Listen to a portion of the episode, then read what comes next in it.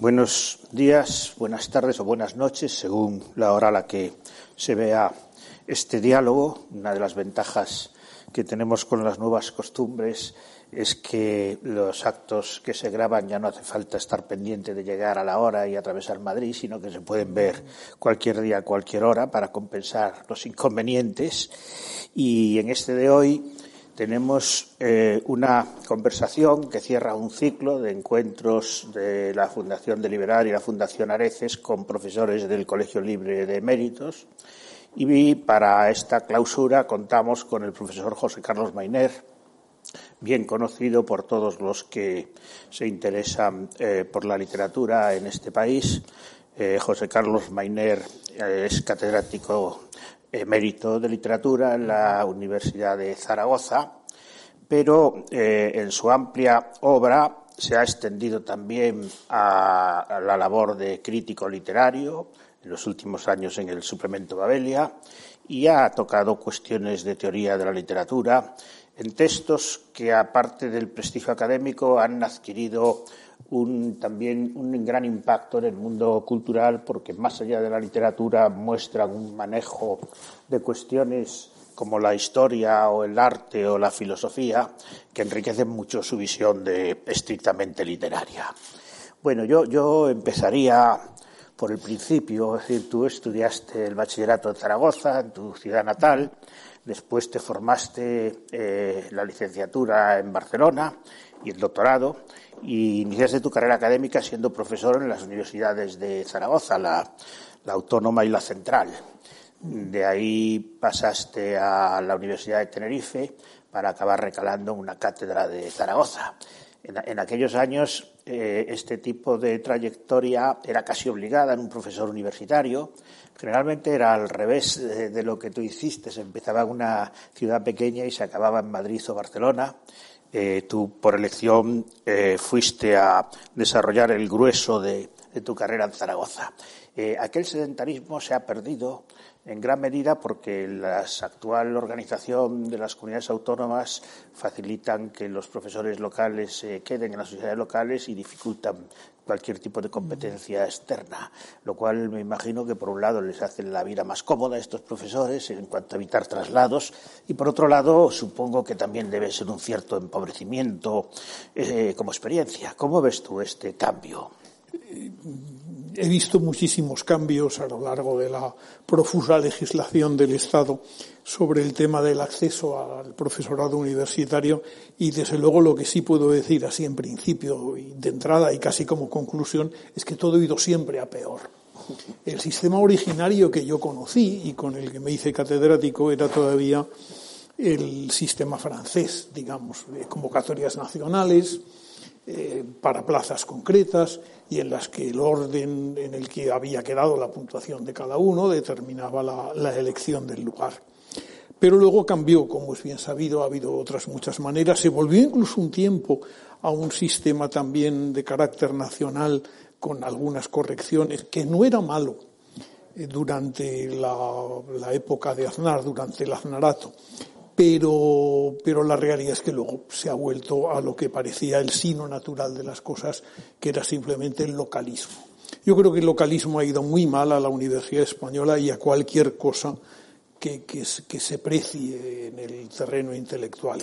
El terreno intelectual tiene que ser un terreno de, pues eso, de, descubrimientos, de, exigencia, eh, en cierto modo de conocer mundo. El mundo no solamente salir afuera e, ir a alguna parte, que ahora ya todo el mundo va. Cualquier congreso se tilda de internacional y entonces la gente pues viaja y va a un sitio y va a otro. Pero no es eso la cuestión. La cuestión es que realmente la formación sea la que se realiza de una manera más arriesgada, buscándola en el lugar donde esté y donde los méritos se reconocen no por la veteranía y la antigüedad en un sitio, sino por porque sean méritos propios. Así que esa es la cuestión. No tiene remedio, no se lo he visto ni se lo veré. Ese terminar en Zaragoza tiene otro aspecto que a mí me llama mucho la atención. Para un trabajo como el tuyo o como el mío, donde dependemos siempre de, bibliotecas, de archivos, de centros de documentación el poder disponer de la Biblioteca Nacional o de la Biblioteca de Cataluña es muy distinto que si uno vive en La Coruña o en Granada o en Zaragoza. Eh, es tú elegiste eh, Zaragoza como lugar para desarrollar tu vida personal y tu carrera profesional, aparte de cuestiones familiares. Me imagino que desde el punto de vista estrictamente profesional eso tiene ventajas e inconvenientes. Me imagino que tiene ventajas, por ejemplo, de menos compromisos eh, sociales e inconvenientes de más difícil acceso a fuentes. ¿O no es así? Mm, empezaba a no serlo ya en aquel momento. Yo fui a Zaragoza fundamentalmente por, no tanto por las relaciones familiares, cuanto por las relaciones de amistad con muchos profesores de Zaragoza, con gente de allí, con la que eh, habíamos iniciado en los momentos del inicio de la transición política, pues habíamos iniciado y llevábamos actividades comunes. Y esa fue una razón bastante fundamental y de peso. Eh, por otra parte, reconozco que en aquel momento seguir de profesor en Barcelona cuando la universidad empezaba a adoptar ese penoso aspecto coránico, ¿verdad?, que, que, tiene actualmente, pero que ya antes apuntaba, no era el panorama más grato. Me fui de Barcelona con, con disgusto en ciertas cosas, pero aliviado también en otras.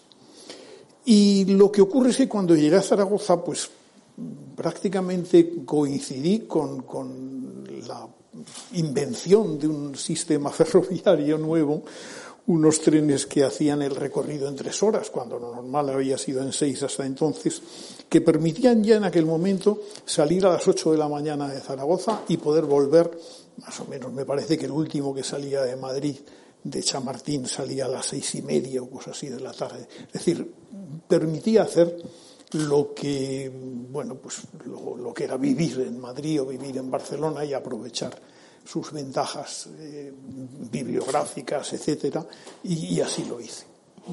Luego todavía ha sido más rápido y de hecho yo esta mañana desayunaba en Zaragoza y aquí estamos ahora en Madrid grabando esta conversación. Otro aspecto que, llama mucho la atención en tus libros es la cantidad de referencias que hay a temas que no son estrictamente literarios, temas, por supuesto, históricos, temas sociales, temas políticos, eh, cine, pintura, música. Es decir, todo esto supone eh, muchas horas de familiarizarse con algo que no es tu específico campo académico de trabajo. Esto siempre ha sido un gran dilema eh, de hasta qué punto el tiempo que uno dedica a cuestiones periféricas a su especialidad, los científicos no se lo suelen plantear. Para ellos su tema de especialidad eh, es su tema de especialidad y el resto no, no, no, no les dedican tiempo. En el campo de las humanidades no es lo mismo. Yo tengo la impresión de que no es diletantismo, ni entretenimiento, ni pérdida de tiempo, sino que cumple una función muy importante ese tiempo que se dedica a algo que no es estrictamente tu campo profesional. ¿En qué medida limita el trabajo especializado y en qué medida lo enriquece? Bueno, eh, yo trabajo la literatura, pero, pero eh, en mi caso con respecto a otras expresiones artísticas o simplemente otras expresiones humanas. La verdad es que reconozco haber sido fundamentalmente bulímico. Me gusta todo. Hay cosas que incluso he sabido hacer un poquitín di algunas clases de dibujo y tal, y, no pinto mal del todo. Y me gusta la pintura, lógicamente. En cambio, carezco absolutamente de oído musical y me encanta la música. Pero bueno, el problema es ya no solamente el disfrute de ese tipo de cosas, sino la, la, curiosidad que en mí sigue siendo universal. Ha estado acompañada durante un tiempo por una excelente memoria, ahora ya ni mucho menos, pero sí que he hecho un poco de todo, he trabajado un poco en todo y, de hecho en uno de mis últimos libros, Periferias de la Literatura, el título que eh, originariamente era Alrededores de la Literatura, pero que el editor con muy buen acuerdo convirtió en Periferias, que parece más fino, bueno, pues esas periferias de la literatura, que son pues muchísimas cosas, ¿no? incluso otras literaturas que no sean la española, eh, el pensamiento, la sociedad, la historia, ni qué decir tiene, pero también la pintura, la música o la arquitectura, pues aparecen en aquel libro donde compilé una serie de artículos que trataban de todos estos temas y me divirtió hacerlo así y, reconocer, aunque tardíamente, esa línea que me ha llevado por tantos vericuetos, eso sí, la mayoría de ellos relacionados con los siglos XIX y XX, que han sido de algún modo los míos. El siglo XXI también, pero menos. al leer tus textos, eh, yo realmente apabullado por la cantidad de referencias a fuentes, autores originales, inclusive a bibliografía crítica, eh, pensé en un momento dado en la analogía con un deportista de élite que tiene que dedicar muchas horas diarias al entrenamiento físico.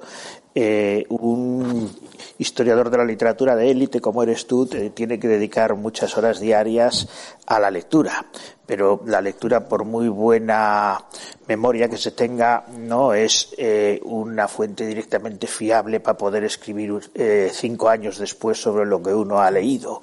En ese sentido, yo tenía bastante curiosidad por el método que tú utilizas para, para leer para leer esa masa ingente de documentos y para después, posteriormente, transformarlos en un texto.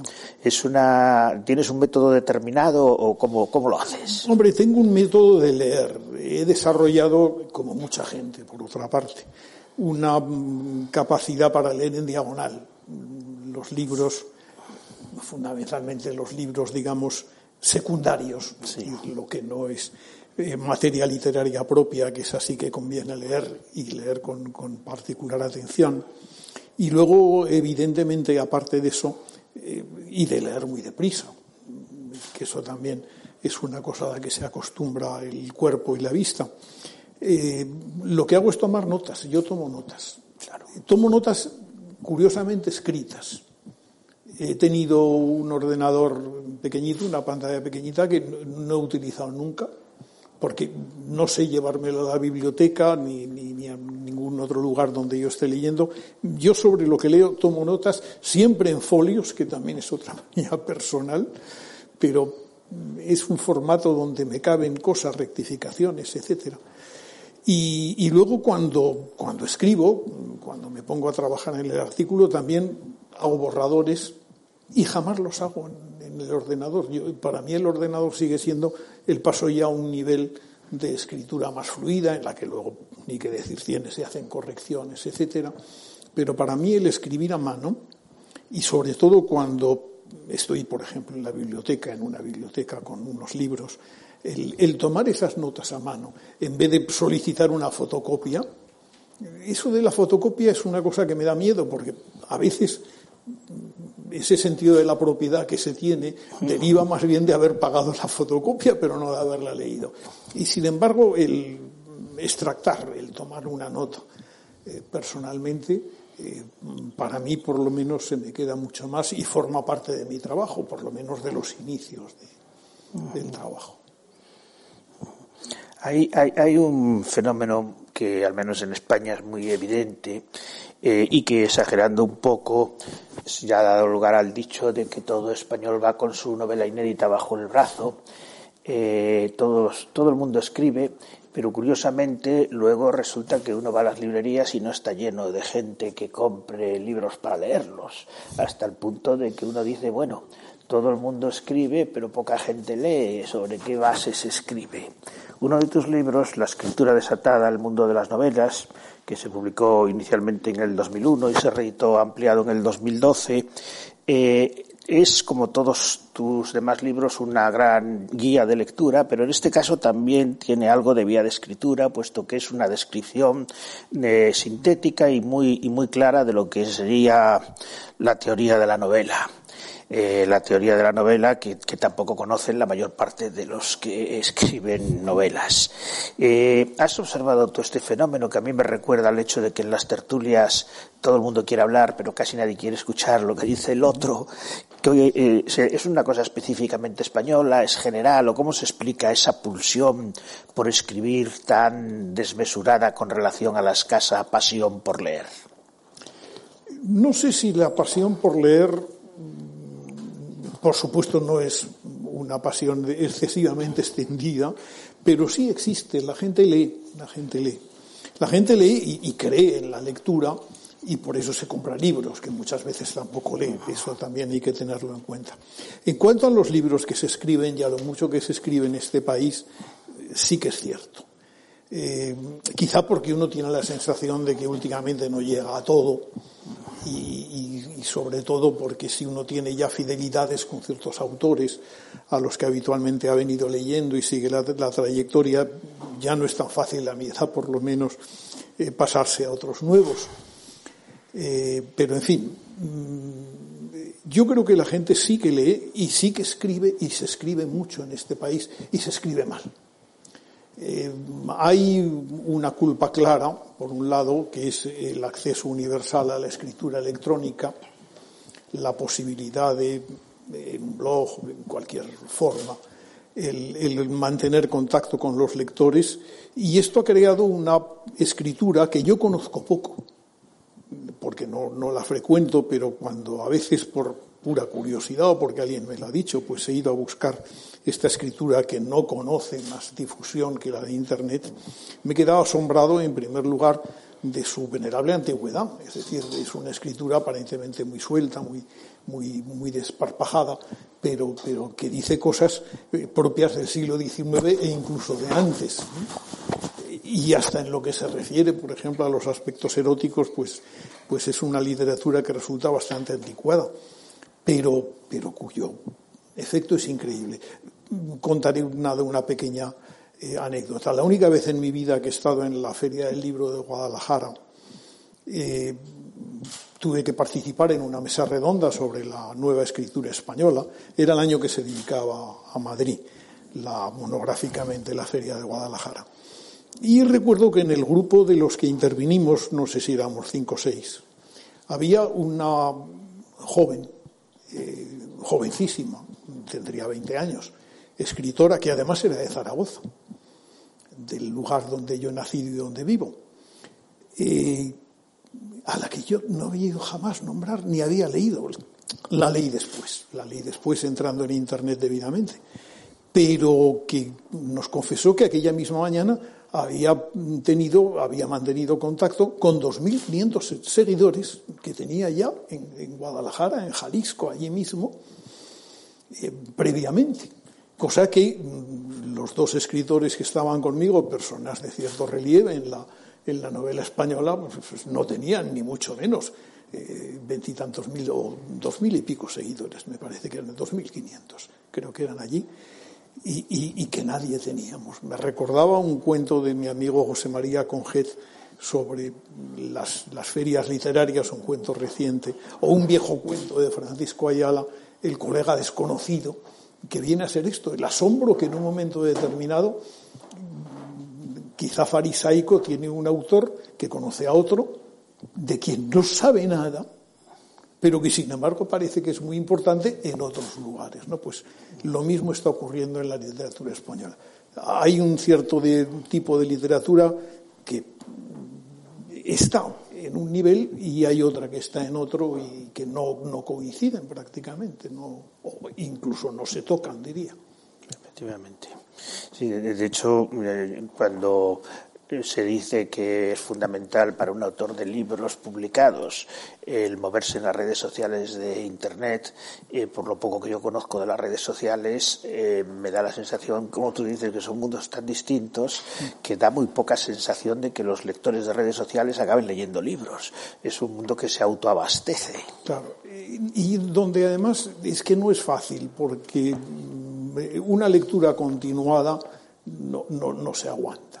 Es decir, eh, se tiene la impresión de que conocido ya o visto lo que hay, pues ya se ha archivado, se puede y se puede pasar a otra cosa rápidamente dentro del, mismo teclado de la, de la misma máquina. Claro, otra cosa que es igual de breve y superficial que la anterior. Esto tiene que ver con un tema que yo te quería plantear, que, es el de la democratización de la lectura y de la escritura. En, tu libro de La escritura desatada escribes, lo cierto es que a la democratización de la lectura que se inició a finales del siglo XVIII ha sucedido la democratización de la escritura, cuyos paradigmas son la autoedición, los premios literarios especializados y menores y, en último término, el blog como afirmación personal de un territorio ideológico o literario. Bueno, este es tu párrafo. Eh, curiosamente, de los tres ejemplos que pones, los premios literarios todavía establecen un cierto criterio de selección, no siempre, por desgracia, por la calidad del texto, a veces por razones puramente comerciales, como es bien sabido, pero los otros dos, la autoedición y el blog, significan la posibilidad de una publicación directa sin pasar por ninguna clase de filtro. Ya no hay agente literario, no hay editor, no hay nadie que haga el papel de selección intermedia entre lo mucho que se escribe y lo que se le ofrece al público. Con lo cual acaba uno encontrándose con un inmenso océano de textos eh, que navegan por Internet, como dicen. Yo recuerdo eh, Jorge Ral de hace ya años, cuando se empezaba a plantear esto, decía que esto era una auténtica bendición, porque todos los manuscritos que antes invadían las editoriales ahora se cuelgan en Internet y navegan, navegan, navegan, navegan sin molestar a nadie. Eh, el problema es quién llega a leer esos textos cuando merecen la pena. Esta democratización es una especie de barra libre para que todo el mundo pueda escribir y ya no hay criterios para saber a, quién se debe leer o no. Sí, sí, por supuesto, por supuesto que sí, ni qué decir tiene. Pero, pero es que todo eso eh, forma parte de ese mundo que antes llamábamos la subliteratura, ahora parecería ofensivo el decirlo así, eh, y que estaba confinada en géneros literarios muy específicos y con autores que eran conocidos, etcétera, etcétera. Pero, pero ahora ese, ese mundo, diríamos, extraliterario, que yo creo que está destinado a durar, porque además debe ser de reposición bastante rápida, me da la impresión, los autores que de algún modo alcanzan allí notoriedad bueno, pues viene a satisfacer las necesidades inmediatas de, un lector que en el fondo son las de siempre, ¿no? no es tampoco tan diferente ese lector de cualquier otro lector. Quiere simplemente vivir otra vida, asomarse a otra cosa, eh, que le sacudan de algún modo una fibra emocional. Ah, en definitiva, lo que pedimos todos de la literatura. Y probablemente eh, yo estoy convencido de que habrá algún otro mecanismo de selección igualmente darwiniano en el mm. cual de esa inmensa masa de textos desconocidos emergen algunos y de hecho ya se está dando que cuando un blog adquiere no sé cuántos mil lectores, las editoriales se ponen en contacto con él y lo convierten en un libro de éxito. hace el propio, los propios, democráticamente los propios lectores de textos anónimos acaban seleccionando los textos más comerciales porque son los que suelen salir de ese proceso de selección. Otra cuestión que yo quería plantearte es la de los géneros literarios. Lo tocas en la última parte de la escritura desatada, algunos muy conocidos, la novela policíaca, la novela histórica, pero a mí me interesa mucho la cuestión de las mezclas de géneros. Yo he comprobado eh, actitudes muy claras de rechazo, tanto de, escritores con experiencia que te dicen déjate experimentos y si escribes una novela haz una novela y si escribes un ensayo haz un ensayo, pero también de editores que te rechazan un texto diciendo es que esto no sabríamos si ponerlo en el catálogo de ficción o en el de no ficción. Claro, al mismo tiempo que este rechazo y esta prevención, eh, se puede decir que ese tipo de experimentos están de moda. Las novelas de Javier Cercas son efectivamente ejemplos en que la ficción y la no ficción se mezclan en todas las proporciones y hay un caso que es Anatomía de un instante en donde realmente yo no veo en ella ni una sola gota de ficción. Javier Cercas dice, vamos, yo se lo pregunté y me dijo que, que si tú mezclas 99% de datos históricos y 1% de ficción, el resultado es una novela, en cuanto lo toque la ficción pero también es una novela anatomía de un instante que en principio la única ficción que puede tener son las interpretaciones que él hace de lo que pasaría por la memoria de Carrillo, Suárez y, Gutiérrez Mellado, que ya es una forma de ficción. Eh, ¿Cómo ves tú esta mezcla de géneros que ha dado lugar a tantos éxitos y que al mismo tiempo a tantas críticas? Bueno, en primer lugar está dentro, digamos, de la genética de la propia novela. La novela nace y, su propio nombre conviene no olvidarlo, es que viene de nueva, de cosas que son nuevas. Es decir, que, es, un, que es un género que, que nace ya en, en una especie de, absoluto movimiento en busca de fagocitar lo que tiene alrededor, que es lo que, lo que ha hecho siempre, lo que ha hecho tradicionalmente el relato. Eh, en el siglo XIX parece que se asienta ya una fórmula clara, pero que si la miramos de cerca, pues resulta que tiene que ver con el teatro de la época, que tiene que ver con el periodismo de la época, con, con, la geografía incluso de la época. hay muchas novelas en el siglo XIX que no es que sea simplemente el siglo de la novela, lo es, por supuesto, pero es el siglo de las muchas novelas. Y, y es una corriente que en el siglo XX va todavía más y que hoy va también a más. Es decir, eh, realmente las novelas, por lo menos muchas de las novelas que a mí me gustan, entre las que tú has citado las de Javier Cercas, son las que en un tiempo se han llamado la autoficción, eh, tomando el término de, un crítico, crítico y novelista francés, Dubrovsky, que fue el que lo, el que lo bautizó. La autoficción es parte autobiografía, parte ficción, como es sabido, ¿no? Entonces, claro, la cantidad de cosas que se pueden hacer de, de, trampas a la propia biografía, porque a veces no es autobiografía lo que hay ahí, de utilización de un material que propiamente es un material más histórico, quizás si se quiere que otra cosa, pues, pues eso proporciona muchísimas posibilidades y es un género muy fecundo, aunque algunos de los autores que la cultivan no están cerca, cerca de ella, pues no la reconocen como, como forma propia. A Javier Marías no le gusta el que se hable, por ejemplo, de que él ha escrito autoficciones. Eh, a Javier Cercas no le importa, me consta. Pero, pero bueno, es un género muy, muy vivo. Yo creo que es un género muy de nuestro tiempo y, pero también muy expresivo de lo que ha sido siempre y tradicionalmente la novela, esa capacidad de, imaginar y sobre todo de apoderarse de lo que tiene alrededor, de los medios que tiene alrededor. Claro, pero bueno, al fin y al cabo la autoficción uno se mete a sí mismo en la novela y dice de sí mismo lo que quiera decir. Pero, pero en cierto modo, estas mezclas de realidad y ficción también implican meter a otras personas vivas o muertas o personajes históricos y hacerles hacer y decir cosas que a lo mejor hicieron y hicieron o a lo mejor no, pero que es invención del novelista. Sí, sí, por supuesto. Y, claro, y eso incluye, eh, bueno, hay unos cuantos ejemplos también de novelas que son auténticas venganzas o auténticas diatribas difamatorias contra personas a las que se les ha cambiado un poquito el apellido. Sí. Y, y, ahí entramos ya también en otros terrenos más delicados de la verdad, la mentira y la y bueno y, el, y, si yo hago una difamación de alguien con su nombre y apellido me puede denunciar pero si he cambiado el nombre y cuatro datos entonces puedo decir lo que quiera sabiendo que todo el mundo lo va a reconocer pero que él no va a poder defenderse. Eso ha ocurrido siempre y ha sido uno de los uno de los usos de la novela precisamente. Miguel de Cervantes y Mateo Alemán supieron hacerlo perfectamente. Tenían un enemigo que se había, que, que había hecho además algo que en principio es legítimo, apoderarse de una novela y volverla a escribir otra vez. Claro. Eh, y ellos hicieron pues lo propio de un escritor, convertirlo eh, a sus enemigos, convertirlos en personaje de su propia obra y, y sacarlos allí. O sea que en, en novela no hay nada a veces eh, decimos con cierta exageración que no se ha inventado desde el principio.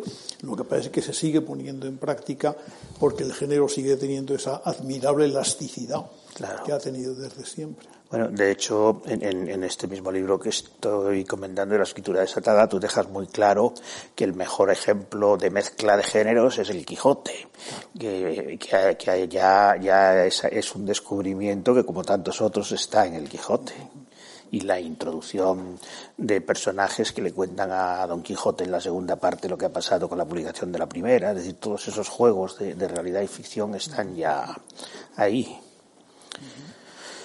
Eh, vamos a ver, en varios de tus libros tú te has ocupado de la relación entre la literatura y la ideología política. De hecho, eh, Falange y Literatura lo escribiste en el año 71 cuando tenías, creo, unos 25 años, aunque luego lo reescribieras en, en 2013.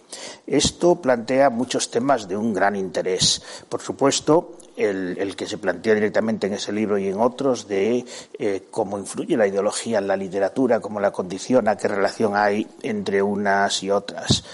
A mí me interesa más todavía el de cómo influyen las cuestiones personales en la ideología y, por tanto, en la literatura. Es decir, hasta qué punto detrás de una ideología en un momento determinado de una persona no encontramos un conglomerado de deseos insatisfechos, de ambiciones, de heridas narcisistas, de intereses económicos, etcétera, etcétera, etcétera.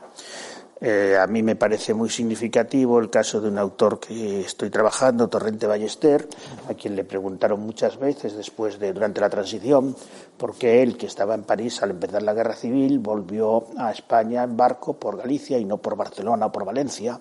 Y su respuesta era absolutamente clara, porque estaban en Ferrol mi mujer y mis hijos y me importaba mucho más que la guerra civil. Bueno, este tipo de cosas que no siempre se dicen o no siempre se recuerdan, a mí me da la sensación de que están muchas veces detrás de lo que se presenta como una, como una toma de postura ideológica. Eh, el tema es muy complejo y amplio, pero en fin, la, la cuestión sería cómo ves tú esta cuestión entre factores humanos que a veces pueden ser muy interesados y muy eh, incluso miserables, pero que otras veces son tan nobles como en este ejemplo, eh, eh, ideología que de alguna forma es la consecuencia de esos factores personales y plasmación literaria de, ambas cosas. Pues en el, en el caso de los extremismos políticos, digamos, como los que suceden paralelamente, ¿no? y en los dos bandos, en contienda en la Guerra Civil Española, eh, es evidente que hay mucha convicción, a veces mucha autoconvicción, es decir, convicción lograda por, un esfuerzo o, lograda para conseguir algo, evidentemente, y el resultado es una literatura patética en muchas ocasiones, lo cual no es un elogio en este caso, sino un resultado, y endeble también en otras, ¿no? Pero que yo me leí con atención porque, porque hay cosas que no están mal, hay cosas que literariamente no están mal. Eh, de aquello se podía salir, como hizo Gonzalo Torrente Ballester o como hizo Dionisio de Luejo.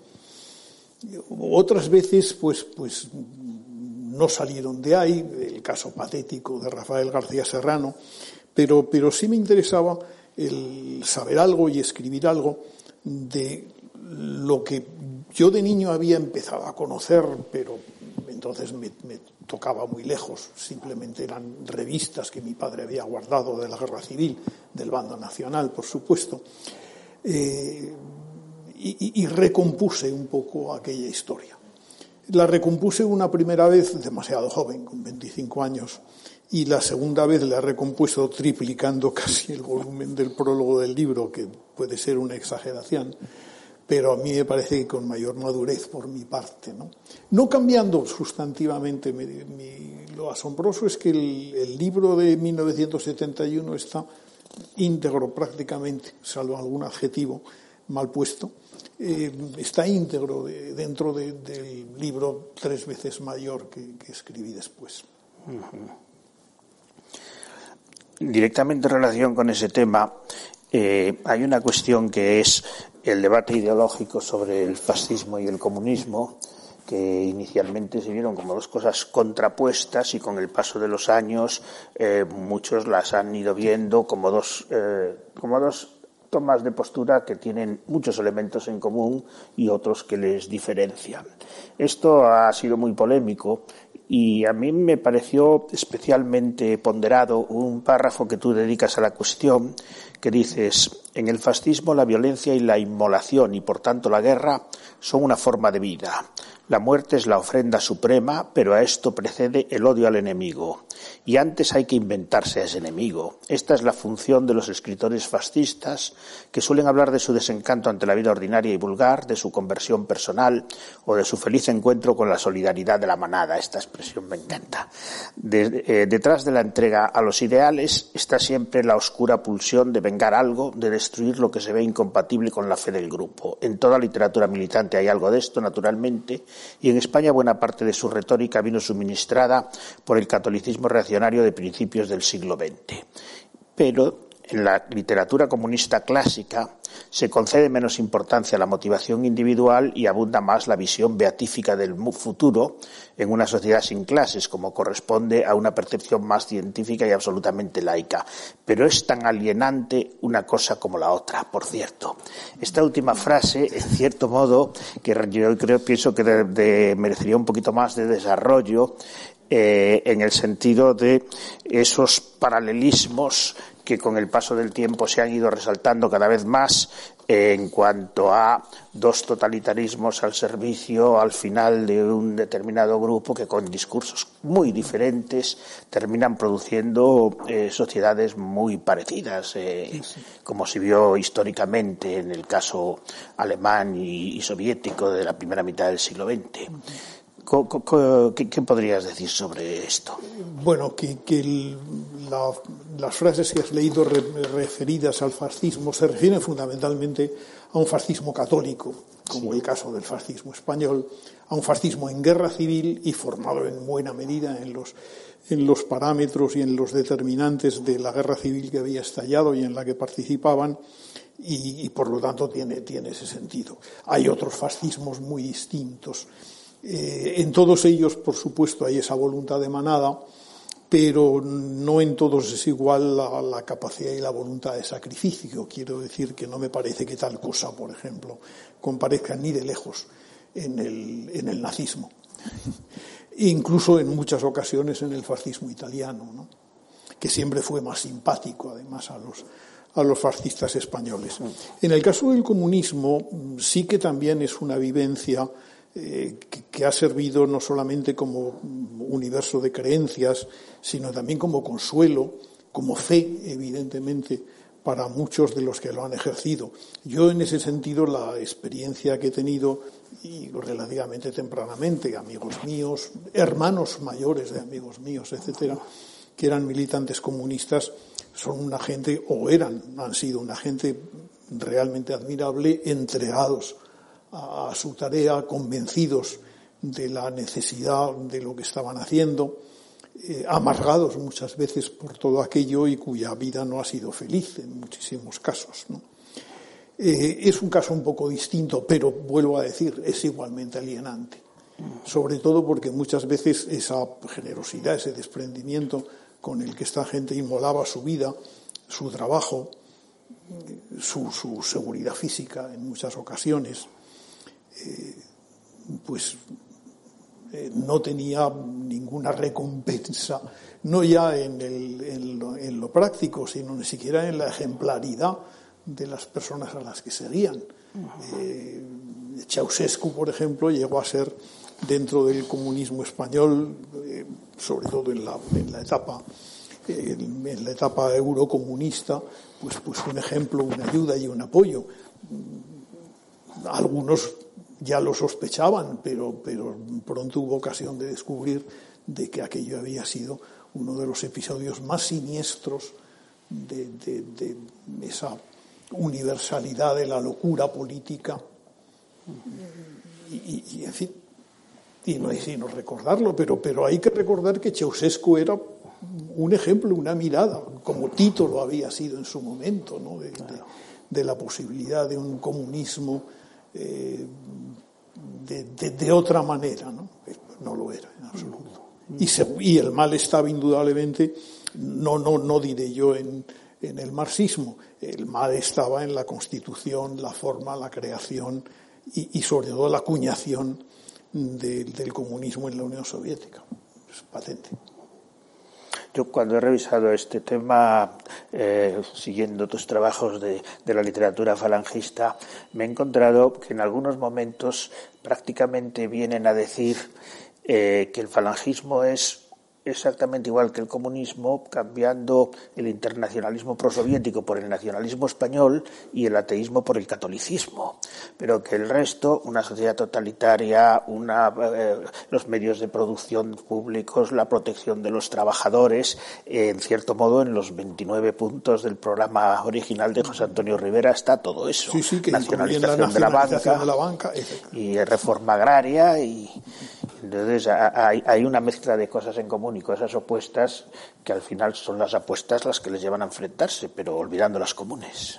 No, es, es patente que no hay la menor posibilidad de acuerdo entre el totalitarismo comunista y el totalitarismo fascista. Son radicalmente, radicalmente opuestos y el totalitarismo fascista, no lo olvidemos, eh, quiere realmente integrar a toda la población, pero manteniendo rigurosamente el sistema de clases vigente. Eso ni que decir tiene, ¿no? Mientras que lo cierto es que eh, a base de, de, de, brutalidades, etcétera, sí que el comunismo acaba consiguiendo algo diferente donde en todo caso las clases ya son únicamente la clase de todos, la clase común para todos, y quizá esa pequeña oligarquía con poder político, ¿no? y de funcionarios, etcétera. Pero el sistema es distinto. en, el, en el fascismo, y concretamente en el fascismo español, es absolutamente evidente que, mm, eh, en fin, algo capaz de llamar a un sindicato campesino hermandad sindical de labradores y ganaderos realmente se define ya en principio por ese, ese mismo arcaísmo. ¿no? Es decir, para ellos los labradores y ganaderos son esa gente honrada y feliz y donde todos son igual de pobres e igual de ricos, pero que no se correspondía en absoluto con la realidad del campo español en aquel momento, que era un campo de braceros, fundamentalmente, y de propietarios. ¿no? Dando, ampliando un poco el, el, tema para terminar ya con él, en esa eh, nueva edición de Falange y Literatura, haces una nota preliminar donde te refieres a la primera y dices, releer un libro escrito hace más de 40 años por quien entonces tenía 25 siempre es una experiencia ingrata y algo masoquista, y entre los defectos de esa primera edición señalas la, la benevolencia con respecto al falangismo en nombre de la buena fe de algunos falangistas. Claro, esta afirmación, en cierto modo, nos puede llevar al problema de plena actualidad de la dependencia o la independencia entre los juicios literarios, que son juicios de carácter estético, y los juicios éticos sobre la conducta personal de los escritores. Esto se ha discutido desde Quevedo hasta Selín y en este momento pues se está discutiendo con respecto a la ideología políticamente correcta y a los autores que se ajustan o no se ajustan a ella. En todos estos años, estos 40 años que pasaron en, entre las dos ediciones y los que han pasado ya después de la segunda, que es del 2013, casi 10 más, eh, ¿cómo has visto y cómo ves ese cambio en la, en la ya de por sí cuestionable tradición de juzgar eh, a los escritores por su conducta personal y no por la calidad de sus textos? Porque es un tema que se las trae sí, se las trae realmente y no es nada fácil, pero, pero hay formas de solucionarlo. Has citado a Selin hace un momento. Es un extraordinario escritor. Es el inventor de toda una forma de novela y hay novelas que todavía uno se estremece ¿no? en leerlas. Pero hizo muy bien el gobierno francés negándose a celebrar el centenario de Selin. A eso me refiero. eh, en algún lugar que no sea la hipocresía habitual eh, con la que actualmente se tratan de este tipo de cosas, eh, que fundamentalmente se, trata de silencios, de conspiraciones, de, de, rechazos eh, en principio y sin ninguna otra y sin ninguna otra solución, no es el, no es el sistema. Un escritor puede ser un escritor excelente, Agustín de Foxalo era, por ejemplo, y un botarate en el sentido más, más pleno de la palabra, que en un momento determinado puede resultar simpático, por lo que tiene a veces de, de, cínico en el fondo, sin querer serlo posiblemente, pero es un gran escritor, indiscutiblemente. Y así podríamos seguir indefinidamente, vamos, porque podríamos también buscar otros escritores en, el otro campo, pero vamos, no, hemos hablado aquí de, fascistas y vamos a dejarlo en este terreno. Pueden y deben ser leídos, evidentemente, pero su lugar no es la, celebración pública, sino el reconocimiento de que mm, al leer establecemos una especie de, cláusula especial. Y nada más. El caso de Selin, claro, es, tópico, siempre se recurre a él y curiosamente eh, yo he leído que alguno de sus biógrafos, indagando el origen de su antisemitismo, que llegó a ser criminal en su manera de expresarlo, eh, lo encontró en el hecho de que un magnate judío le había quitado a un amante con la que él estaba entusiasmado. Yo no sé si eso es cierto o es falso, si ha sido comprobado o refutado, pero en cierto modo sería un ejemplo espectacular de lo que decíamos antes, de cómo un tema absolutamente personal se transforma, en este caso, en un, en un odio ideológico, en un antisemitismo feroz y asesino. Y es evidente que el antisemitismo venía también de otras cosas. El antisemitismo es una cultura peculiar eh, cuyo origen es francés más que alemán, por otra parte. Pero, pero, pero ha sido una especie de, eh, complejo de inferioridad de, las clases medias europeas largamente extendido. Eh, lo ha habido incluso en España, donde no había un judío que echarse a la cara. Eso, eso es lo más sorprendente. Es, eh, entre eh, el tema judío, por ejemplo, a uno de los, eh, fin, a Onésimo Redondo, uno de los fundadores del fascismo español, le apasionaba, a pesar de que había estado pues un par de años en Alemania, me parece, y en Valladolid no había visto jamás un judío, pero era una obsesión peculiar. ¿no? Pero eso obedece a muy complejas situaciones y, desde luego tiene un reflejo ideológico que no por ello ha dejado de dar algunas obras maestras que, reflejan eso mismo, evidentemente. Claro. Bueno, tu, última gran obra de carácter académico fue la dirección de la historia de la literatura española de la editorial crítica en nueve grandes volúmenes de unas 800 páginas cada uno.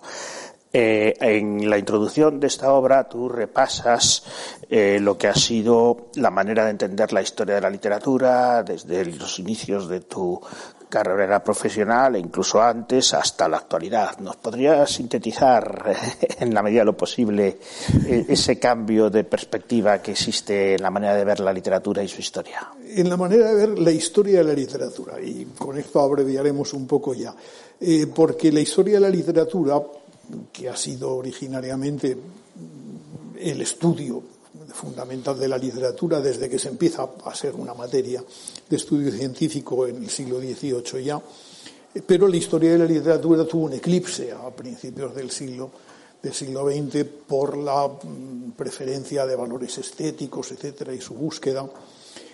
Eh, solamente en los años 60 y 70 volvió a haber una especie de armisticio que en parte rehabilitó a la historia de la literatura, que no era simplemente el poner las cosas en orden como si se tratara de unos soldaditos de plomo, en un orden cronológico y en un orden de influencias, etc. Todas estas cosas que parecen vinculadas a, lo más rancio de la historia literaria, sino que pareció, y yo lo digo ahí más o menos con estas palabras, que la historia de la literatura podía ser un lugar de encuentro de diferentes modos y percepciones de la obra literaria.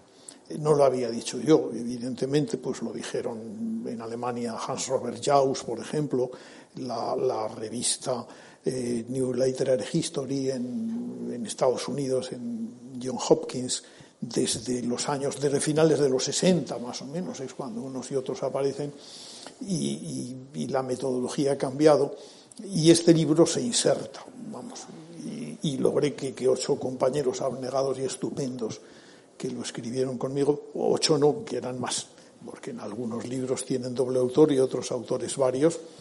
Bueno, una porción de amigos eh, creo que lo supieron hacer muy bien. Y entender lo que, lo que yo digo en el prólogo, pero lo que por otra parte me parece que empezaba a ser ya eh, un terreno firme ¿no? cuando el libro se escribió a principios de siglo. Por referirnos a una anécdota personal, la primera vez que nosotros nos vimos en persona debió ser hace unos 15 años, cuando yo, sin conocerte de nada, te pedí una entrevista en tu facultad eh, para hacerte una serie de cuestiones sobre el trabajo que yo estaba haciendo entonces, que era sobre la vida de Luis Martín Santos. estupendo trabajo. Y, y te pregunté, eh, ¿cómo es posible, profesor Mainer, que, que haya 200 o 300 estudios sobre tiempo de silencio y ni uno solo, ni una sola biografía de su autor? Y me dices, que en mi gremio desde hace muchos años se ha establecido el dogma de que hay que estudiar los textos como textos y en ningún caso relacionarlos con la biografía o con la psicología del autor. Esto fue una moda eh, que de alguna manera ha remitido, esta moda que supuso un centrarse en el análisis formal y estructural del texto. Eh, supongo que habrá aportado cosas, pero yo sigo pensando eh, que el estudio biográfico y personal y psicológico de los autores si no se lleva a los delirios que muchas veces se han llevado, como por ejemplo en algunos enfoques psicoanalíticos, eh, tiene mucho sentido y ayuda mucho a entender un, libro. ¿Cómo, ha acabado esa, esa, prohibición? ¿Se ha desmoronado? ¿Qué ha dejado de bueno? ¿En qué medida ha sido empobrecedora? Eh, se acabó afortunadamente, pero después de, bastantes años en los que se llegó a hablar, esto era un término usual en el mundo filológico de Estados Unidos, eh, de la falacia biográfica, es decir, interpretar eh, a un autor por un rasgo de su vida y su huella en la literatura, pues llevaba a la falacia, llevaba al error inexorablemente. ¿no? Bueno, afortunadamente se ha ido, quizá porque las biografías son algo mejores eh, de lo que eran, y, un ejemplo espléndido es la tuya, por cierto, la de, la de Luis Martín Santos, y sobre todo porque eh, la historia de la literatura actual intenta no renunciar a nada. Y una de las cosas que es absolutamente renunciable es el, destino propio del autor. Quiero decir que, es, evidente que la, biografía está en un lugar no para eh, desleírla por encima de, de todo lo demás y para que nos oculte lo demás o nos dé falsas claves de muchas cosas, pero, pero sí, entre otras cosas, para ver como un autor puede incluso escribir contra su propia autobiografía o contra su propia biografía o a favor de ella, etcétera, muchas cosas que exigen conocerla. o enriquecer sus novelas con experiencias biográficas personales que, que, si no se conocen no se sabe de dónde viene y que, a lo mejor permiten entender el sentido de muchos pasajes. Es un poco, me recuerda lo que pasó también en el campo de la historia, eh, en el momento en que la hegemonía de la historia social era absoluta y no se podía eh, enfocar la historia desde otra perspectiva que sobre la base del estudio de estructuras económicas, clases sociales y la irrupción en Francia, por ejemplo, de, formas tan diferentes de hacer la historia, como, como, la historia global, como la historia de las emociones, como la historia de la vida privada, que en cierto modo abrieron el campo hacia, hacia perspectivas nuevas. Bueno, una última curiosidad. Eh, un amigo mío hizo una tesis en dos tomos y cuando llegó a entregarla le dijeron que, presentara un resumen en dos folios. Con gran sufrimiento consiguió reducir sus dos grandes volúmenes a dos folios y cuando los entregó le pidieron un resumen en diez líneas. Después de, dirigir eh, todos estos nueve volúmenes de 800 páginas, tú eh, publicaste una historia mínima de la literatura española dentro de una colección que lleva ese título y se aplica a diferentes temas y que supuso contar toda la historia de la literatura española en 200 páginas de un pequeño libro de bolsillo. Eh, eh, eso es una experiencia grata, es una experiencia, es una tortura por todo lo que uno tiene que dejar fuera, cómo se pasa de, esa escritura amplia, con mucho espacio por delante, a esa síntesis tan tremenda, en la que además hay que tocar no solo el periodo en que tú eres especialista, el siglo XIX y XX, especialmente en los años, los primeros 40 años del XX, sino toda la historia de la literatura desde su origen.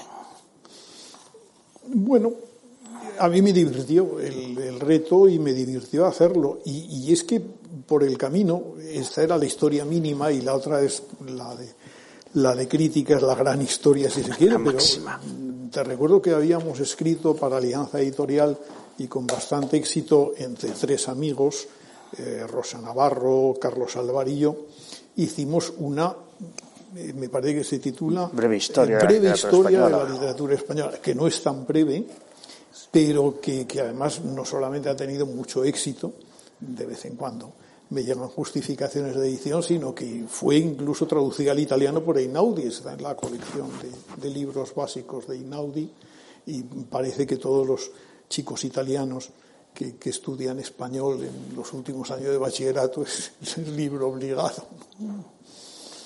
Estupendo.